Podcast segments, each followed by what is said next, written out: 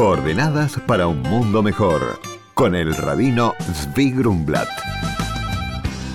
Para la bendición y larga vida de Mordejai Marcos Ben Leudit en ocasión de cumplir sus primeros 50 años. Muy buenos días, Shalom. Esta semana, específicamente el día martes, es 7 del mes hebreo de Mar Heshvan. ¿Qué tiene de especial el 7 de Mar Heshvan?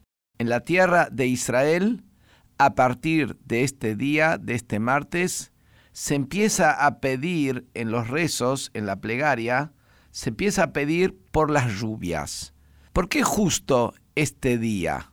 Y eso se debe a un detalle bastante importante y aleccionador y es que ese día llegaba el último de los peregrinos que había llegado a Jerusalén para la fiesta de Sucot, la fiesta de las cabañas, llegaba de regreso a su casa en la comunidad más lejana que existía en tiempos de antaño, que era a orillas del río Éufrates tardaba unos 15 días, 14, 15 días, llegar desde Jerusalén hasta la orilla del Éufrates. Y cuando ahí llegaba el último de los peregrinos al lugar más lejano, ahí se comenzaba a pedir por las lluvias en la tierra de Israel. Entendamos un poquito. La lluvia quien conoce un poquito el desarrollo climático, agrícola de esa zona de Medio Oriente, de la tierra de Israel, que es una zona bastante árida, la lluvia es un recurso muy, pero muy preciado y necesitado. Más que esta época es cuando inició el otoño y donde se requiere de las lluvias para todos los cultivos que fueron plantados en, ese momento. Y resulta aquí que porque hay algunas personas que vivían a orillas del Éufrates y les tardaba 14, 15 días volver a su casa desde haber peregrinado a Jerusalén para la fiesta de Sucot, todo un país que está necesitado de lluvias se frena a sí mismo de pedir a Dios por las lluvias para no perturbar la comodidad de estos peregrinos que estaban viajando en ese momento de regreso a sus casas. Miren lo que es esto. Dejamos de lado la necesidad de un país entero y estamos pensando en lo que tiene la necesidad de un individuo y no una necesidad que es de supervivencia. Estamos hablando incluso de comodidad.